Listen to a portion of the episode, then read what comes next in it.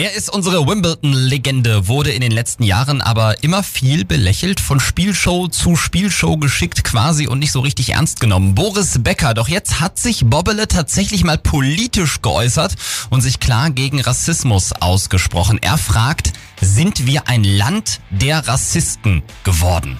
Woher kommt diese neue Seite von Boris Becker? Wir fragen nach bei Sozialpsychologin und Erkenntniscoach Mira Mühlenhof. Mira, hat Boris Becker eine neue politische Seite an sich entdeckt? Ja, hat er. Und warum? Weil er, wie er ja selber sagt, auch persönlich betroffen ist durch seine Familie. Mhm. Und äh, das, was er jetzt tut, er versucht seine Kinder zu schützen und er versucht dementsprechend aus seiner eigenen Historie seiner Familie ein Statement zu kreieren und ja. lenkt damit aber auch seinen persönlichen inneren Antrieb mal in gute Bahnen. Ja, aber was passiert da genau in ihm psychologisch? Da muss sich ja irgendwie was verändert haben. Er hat ja einen inneren Antrieb, der auf Kampf ausgerichtet ist. Mhm.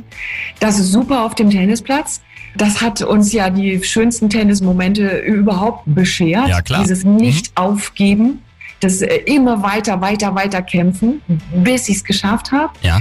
Ihm ist es nur nicht gelungen, nach seiner Karriere da anzuknüpfen und diese Energie gegen etwas zu gehen, in eine gute Bahn zu lenken. Er hat es probiert mit sehr negativen Dingen, also äh, mit Pokerspielen, mit äh, Unternehmertum, äh, mit Sponsoring und so weiter. Ja. Aber so richtig geklappt hat es nicht. Und jetzt hat er etwas gefunden, wo er für etwas Gutes kämpfen kann. Warum viele Sportler aber nicht so häufig mit so starken Aussagen auffallen wie Boris Becker diese Woche und was das auch mit ihrer inneren Motivation zu tun hat, das hört ihr gleich beim Menschen der Woche.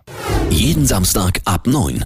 Menschen der Woche. Boris Becker ist zur Abwechslung mal positiv aufgefallen unter der Woche, hat sich tierisch aufgeregt, was im Zuge der Black Lives Matter Bewegung in Deutschland passiert und gefragt, ob wir ein Land der Rassisten geworden seien. Jetzt ist es so, Mira, dass äh, Sportler, finde ich, viel zu selten ihre Stimme in der Öffentlichkeit nutzen, um mal eben so wichtige Dinge anzusprechen, wie Boris das jetzt gemacht hat.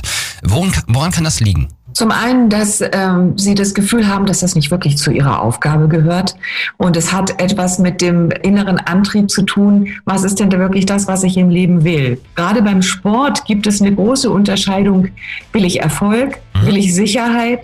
Oder will ich kämpfen? Und je nachdem, wie dieser innere Antrieb ausgeprägt ist, handle ich auch und agiere ich auch im Leben jenseits des Sports. Ja. Also wenn ich Erfolg will, dann ist mir der persönliche Erfolg wichtig und der Rest interessiert mich quasi auch nicht. Wenn ich Sicherheit will, ist das so ähnlich. Dann will ich einen guten Job machen, dann will ich erfolgreich sein, auch in dem, was ich tue, aber ich muss mich nicht mehr um das andere kümmern. Wenn ich kämpfen will, dann kämpfe ich ja gegen alles. Und dann ist der Schritt zu einem Statement, einem gesellschaftlichen hm. Statement nicht weit. Also es kommt auf die Persönlichkeit der Spieler an. Boris Becker, für uns der Mensch der Woche, hat endlich mal seine Stimme genutzt und sich in der Black Lives Matter Zeit gegen Rassisten gestellt. Und das wirklich richtig stark. Danke, Mira, für die Erklärung, wie es dazu kam und warum es vielen anderen Sportlern eben so schwerfällt, mal den Mund aufzumachen.